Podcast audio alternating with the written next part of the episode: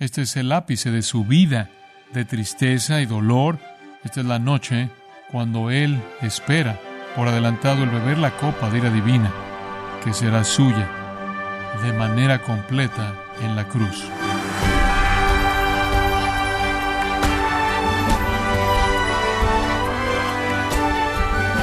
Le saluda su anfitrión Miguel Contreras dándole la bienvenida a su programa Gracias a vosotros con el pastor John MacArthur. El ser humano reacciona de manera diferente cuando enfrenta sufrimiento y tristeza. Los discípulos en Getsemaní sucumbieron al sueño debido a la tristeza y agonía. Pero, ¿cómo reaccionó Cristo en la cúspide de su vida de tristeza y dolor? Hoy, John MacArthur nos muestra lo que es conocido como la última tentación de Jesucristo en la tierra, cuando se enfrentó a la agonía de la copa de la ira de Dios. Esta es la serie El drama divino de la redención, en gracia a vosotros. Conforme llegamos al capítulo 14 de Marcos, versículos 32 al 42, llegamos a un relato muy conocido de la agonía de nuestro Señor en el huerto de Getsemaní, conforme lucha con la realidad de la cruz venidera más tarde ese día. Esto sucede el viernes, a la mitad de la noche, el día mismo cuando Él fue crucificado y murió. En los 33 años de la vida de nuestro Señor en este mundo, como Dios encarnado en carne humana, Él había sido constantemente expuesto a las tristezas de la vida muy consciente de ellas como él estuvo consciente absolutamente de todo, no solo lo que era visible y lo que se podía conocer afuera de él, sino lo que él sabía debido a que él sabía cómo era el corazón del hombre, significaba que él no solo veía a la gente sufrir, sino que sentía su dolor.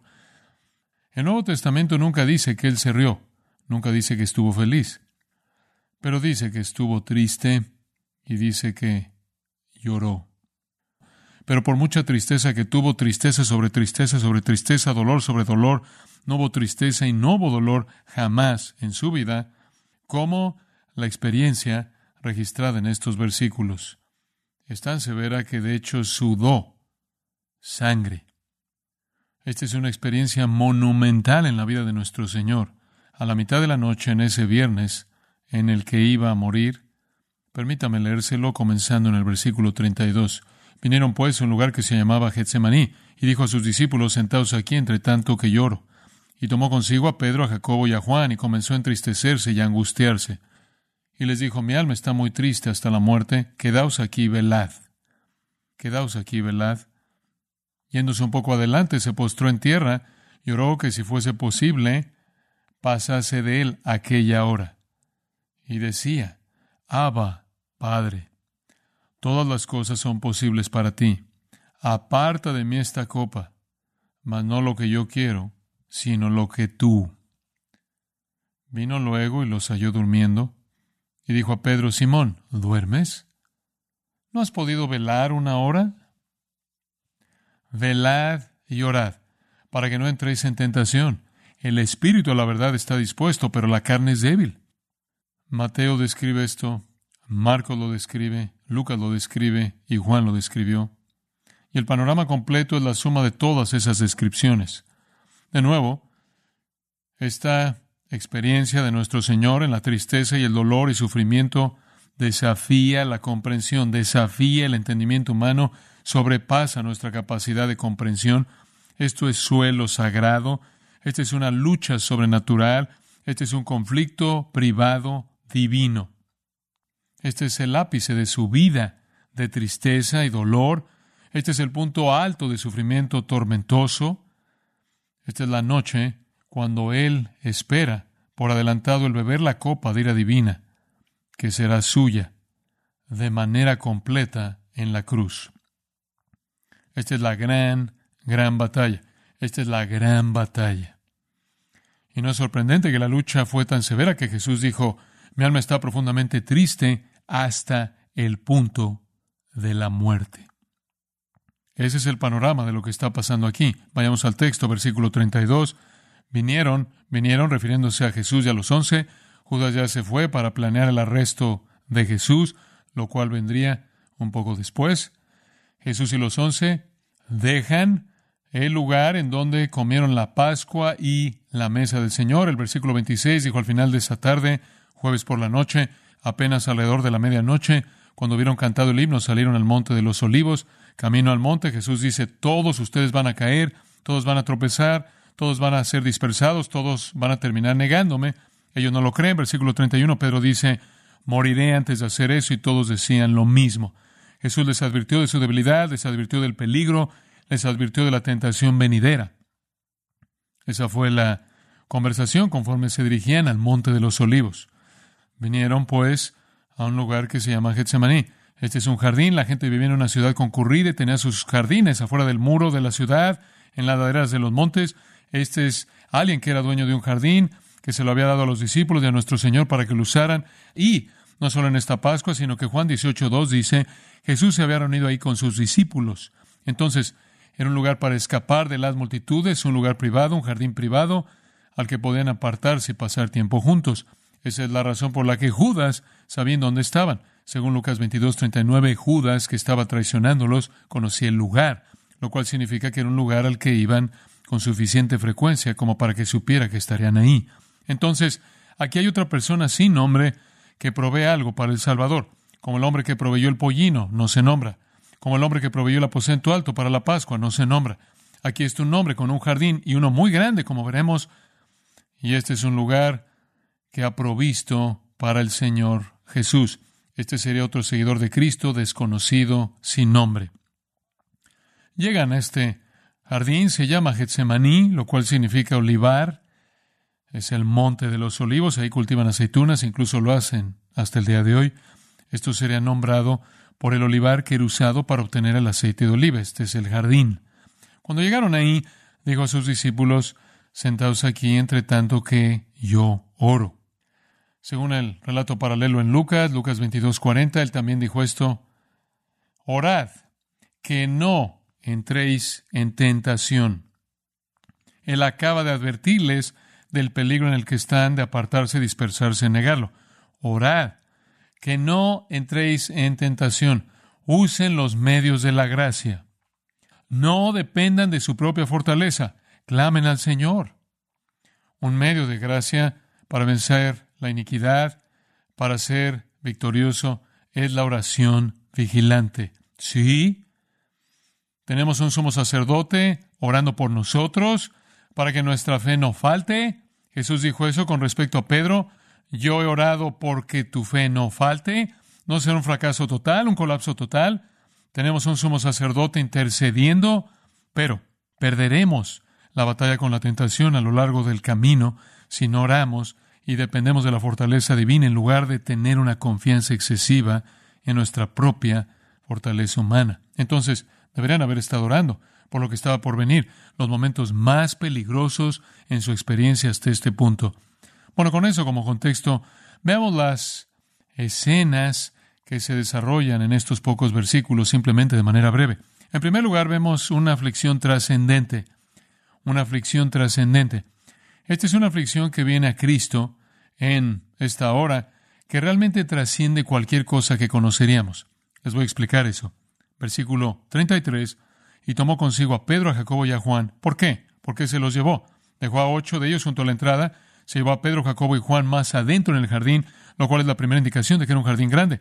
Más adentro en el jardín, ¿por qué? Eran los líderes, Jacobo y Juan, usted sabe, eran los que vinieron a Jesús con su mamá y dijeron, podemos sentarnos a tu mano derecha y a tu mano izquierda. Habían tenido la idea de que eran los hombres principales, habían tenido la idea de que tenían la relación íntima con Jesús. Y después estaba claro Pedro, quien era el líder reconocido hasta donde todos sabían, y no el menor de los cuales era Pedro. Entonces, van juntos. ¿Qué, ¿Qué, está pasando? Bueno, estos son los tres líderes principales, estos son los hombres que van a influir a los otros, entonces necesitan aprender una lección. Entonces Jesús dice, vengan conmigo porque tienen algo que aprender. Y si lo aprenden, se lo pueden enseñar a los demás. Por cierto, iban a aprender una lección, iban a aprender cuán importante es orar para que sea triunfal en la tentación, iban a aprenderlo al no orar y al caer en la tentación. Entonces, iban a aprender como mejor aprendemos al fracasar iban a aprender a partir del desastre de su falta de oración. Ahora, permítame decirle algo. Si Cristo mismo necesita orar frente a la tentación, ¿cuánto más necesitamos orar? conforme fue tentado en todo según nuestra semejanza, pero sin pecado. Él dependió del poder y la protección del Padre. ¿Cuánto más lo necesitamos nosotros? Entonces los tres van con Jesús hasta cierto punto. Conforme caminaban, versículo 33 dice, como es entristecerse y angustiarse. Y entristecerse es una palabra muy interesante, es una forma compuesta del verbo estar asombrado, estar asombrado. Y usted se preguntaría a sí mismo, ¿qué podía asombrar a Jesús? Él es omnisciente. Él conoce todo. ¿Qué le va a asombrar? ¿Qué lo va a sorprender? ¿Qué lo va a impresionar? ¿Hay una experiencia que él nunca ha tenido? ¿Hay algo que él no conoce? Respuesta, sí. Hay una experiencia que nunca ha tenido y está a punto de tenerla.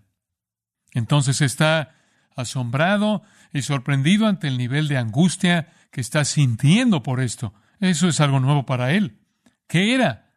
¿Qué estaba causando esto?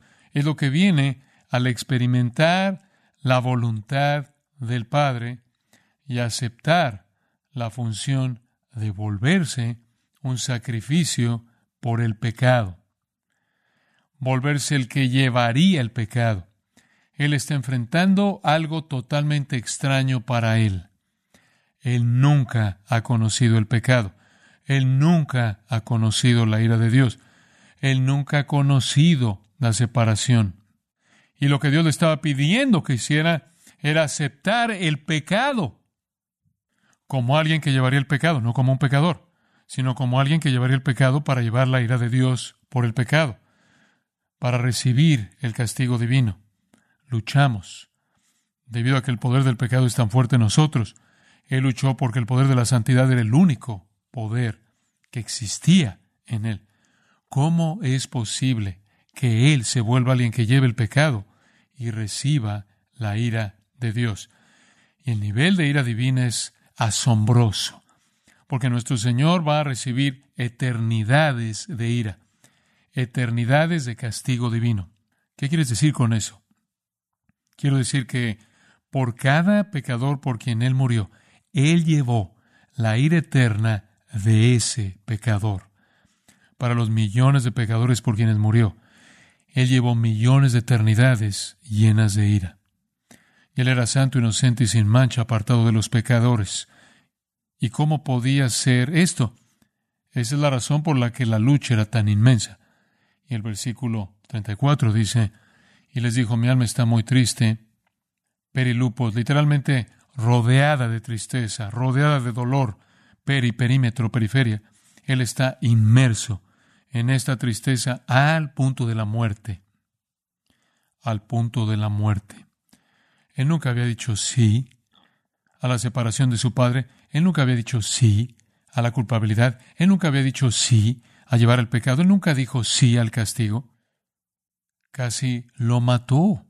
Y Lucas 22:43 dice, Dios envió un ángel para fortalecerle. Un ángel poderoso vino para salvarlo cuando llegó al punto de la muerte. ¿Qué tan severo era? Lucas 22, 44 dice que la lucha fue tan inmensa, la presión en su forma física fue tan grande que comenzó a sudar gotas de sangre. Hay un nombre clínico para eso, hematidrosis. Lo que sucede es que bajo una presión inmensa, los capilares se hinchan, se inflan y explotan y la sangre sale por las glándulas de sudor. Y este es el punto máximo de presión humana. Y la angustia era tan profunda que un ángel tuvo que salvar su vida. Él pudo haberse desangrado hasta la muerte por la mera lucha y presión de esto. Quedaos aquí, dice en el versículo 34, y velad. Y dejó a los tres y se adentró en el jardín, yéndose un poco adelante. Y Lucas 22, versículo 41 dice que se apartó a distancia como de un tiro de piedra, hasta donde usted podía aventar una piedra, y se postró en tierra y oró que si fuese posible, pasase de él aquella hora, la hora, la hora, la hora del poder de las tinieblas, de todo el sufrimiento llevando a, incluyendo la cruz. No somos santos, entonces no podemos identificarnos con esto. Algunas personas dicen, bueno, espera un minuto, ¿acaso esto no muestra debilidad por parte de Jesús? ¿Acaso esto no muestra resistencia a obedecer a su Padre? Mire, si él no reaccionara así, nos preguntaríamos si él era santo, ¿verdad? Esta es la única respuesta posible de una persona santa al pensamiento de llevar el pecado y la culpabilidad y el juicio. Esta es la respuesta más aceptable, normal, esperada. No tenemos un odio perfecto hacia el pecado, él sí. Todo en su ser rechazaba el pensamiento de la iniquidad. Su ruego es absolutamente consistente con su naturaleza como Dios. Él es demasiado puro como para ver cosas que son pecaminosas, ni siquiera puede verlas. Habacuc 1.13 dice. No nos sorprende que llegó casi al punto de la muerte. La pérdida de sangre fue tan severa que un ángel tuvo que venir y rescatarlo de alguna manera.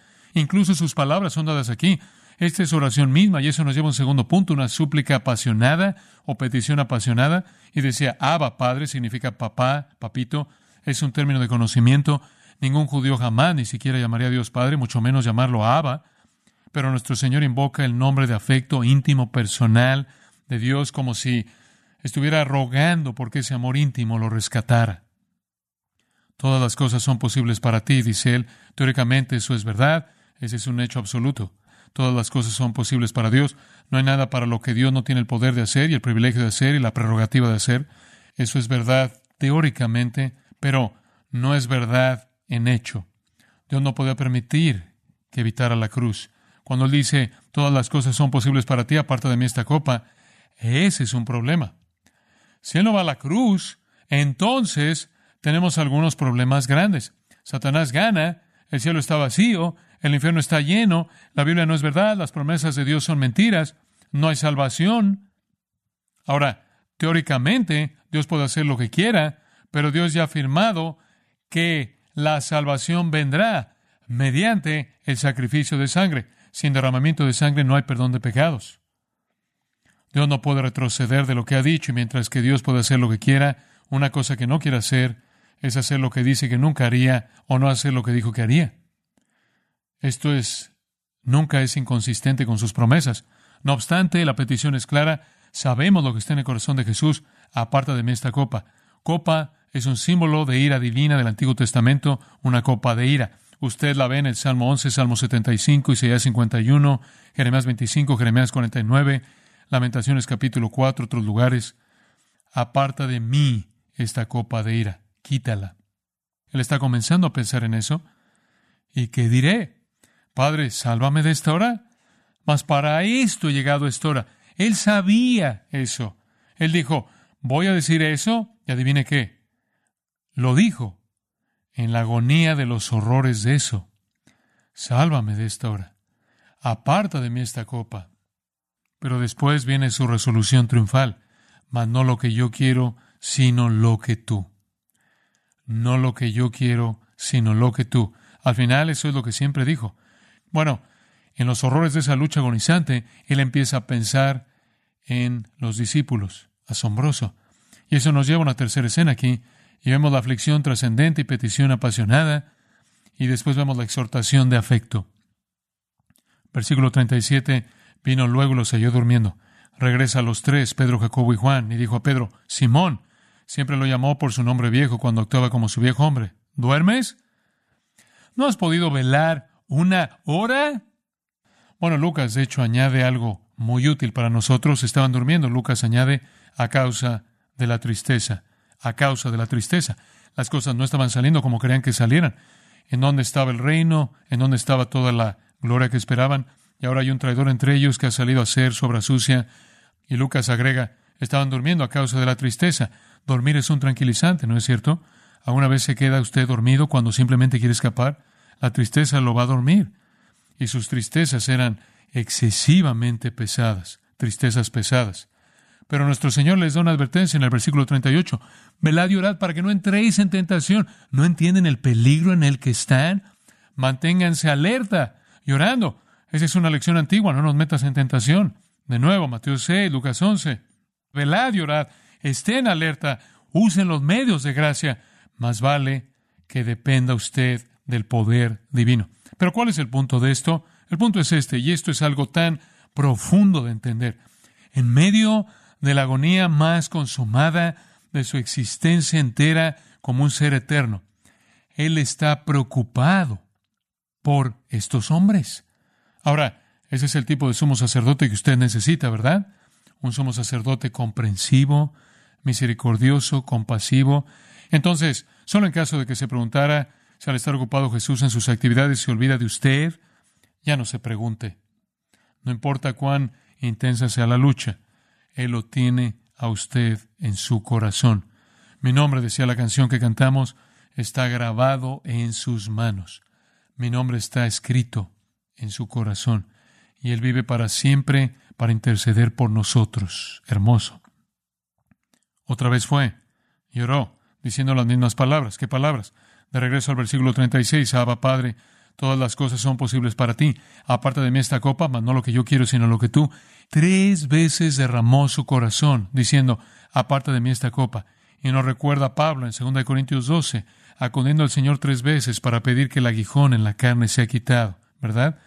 Y finalmente diciendo, no, se acabó. Vino la tercera vez y les dijo, ¿todavía están durmiendo y descansando? Increíble. Su oración solo fue interrumpida debido a su compasión. Este es nuestro gran sumo sacerdote, que se preocupa por nosotros. Entonces, vemos la aflicción, la petición, la exhortación. Hay una consideración final que viene en los últimos dos versículos. Simplemente llamémosla sumisión triunfal. Él cede a la voluntad del Padre en cada uno de esos tres ciclos de oración. Pero finalmente sale triunfal. La última tentación se acabó. Él está determinado de manera triunfal, majestuosa, sin vacilaciones para hacer lo que su padre le ha pedido que haga. Él va a la cruz. Versículo 41 a la mitad dice que él dice, basta, basta, basta. La tentación se acabó, la lucha terminó, la oración se acabó, la respuesta es clara. La hora ha venido. La hora ha venido. Lo que quiere decir con eso es que es ahora está aquí, está presente. La prueba, él dice, aquí o mejor, miren. De hecho, creo que dijo, miren, el Hijo del Hombre está siendo entregado en manos de los pecadores. ¿Qué quiso decir con eso? Estaban arriba en la subida del Monte de los Olivos. Había un grupo que venía formado por los líderes, el Sanedrín de Israel y otros dignatarios y seguidores de la religión judía estaba la policía del templo, que eran los que supervisaban a las multitudes en el templo a favor de la operación del templo, y después había un grupo de romanos que podía ser tan grande como de 600 soldados. Pudieron haber habido mil personas subiendo por el monte con antorchas. Él lo ve. Juan 18 registra lo que pasó. Él fue directo a ellos. Él fue directo a ellos. Vamos, he aquí, se acerca el que me entrega. Ahora puedo ver a Judas subiendo por el monte. Jesús no va por otro lado, Él los confronta, Él les dice, según Juan 18, a quién buscan, ellos dicen a Jesús de Nazaret, Él dice, yo soy, y todos se cayeron al suelo. Todos ellos, tantos como mil de ellos, cayeron en el polvo, simplemente por el sonido de su voz cuando dijo, yo soy. Se arrastraron y se levantaron de regreso, lo dijo por segunda vez, Él es triunfal, Él es majestuoso. Pero los discípulos no fue así van a huir por sus vidas, no preparados, sin oración y sin preparación. Entonces, en determinación triunfal, él va a enfrentar a su traidor, va a enfrentar a los enemigos religiosos del judaísmo y a los soldados romanos y al resto de la multitud. ¿Qué fue lo que causó que Jesús saliera con esa sumisión triunfal? ¿Por qué, dijo él, iré a la muerte? ¿Por qué hizo eso? ¿Por qué aceptó esto de Dios? La respuesta viene en Hebreos capítulo 5, versículo 7, donde el escritor de Hebreos mira hacia atrás a este acontecimiento y dice esto, en los días de su carne, en los días en los que Cristo estuvo en la tierra, ofreciendo ruegos y súplicas con gran clamor y lágrimas. Muy bien. Eso fue en el jardín. Escucha esto. Al que le podía librar de la muerte. Y fue oído a causa de su temor reverente. ¿Qué significa eso? Él se encomendó a Dios, al que podía salvarlo de la muerte, y lo haría porque Él era santo. En otras palabras, Jesús confió en la promesa de la resurrección. Fue la confianza de nuestro Señor en la promesa de resurrección del Padre, Salmo 16, y el poder de resurrección del Padre que lo capacitó para aceptar esto de su Padre, ir a la cruz y ver más allá de ella a su propia resurrección.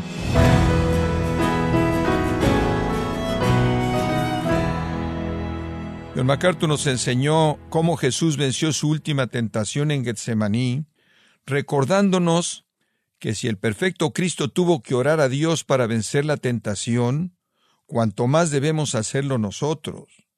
Nos encontramos en la serie El drama divino de la redención, aquí en gracia a vosotros.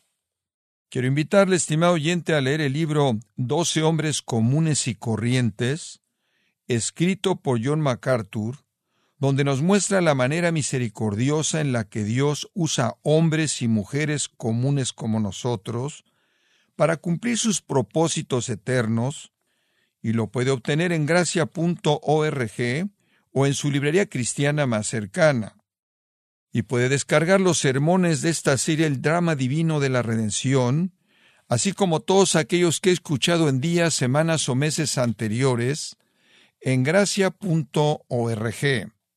Y también le animo a leer artículos relevantes en nuestra sección de blogs en la misma página, gracia.org.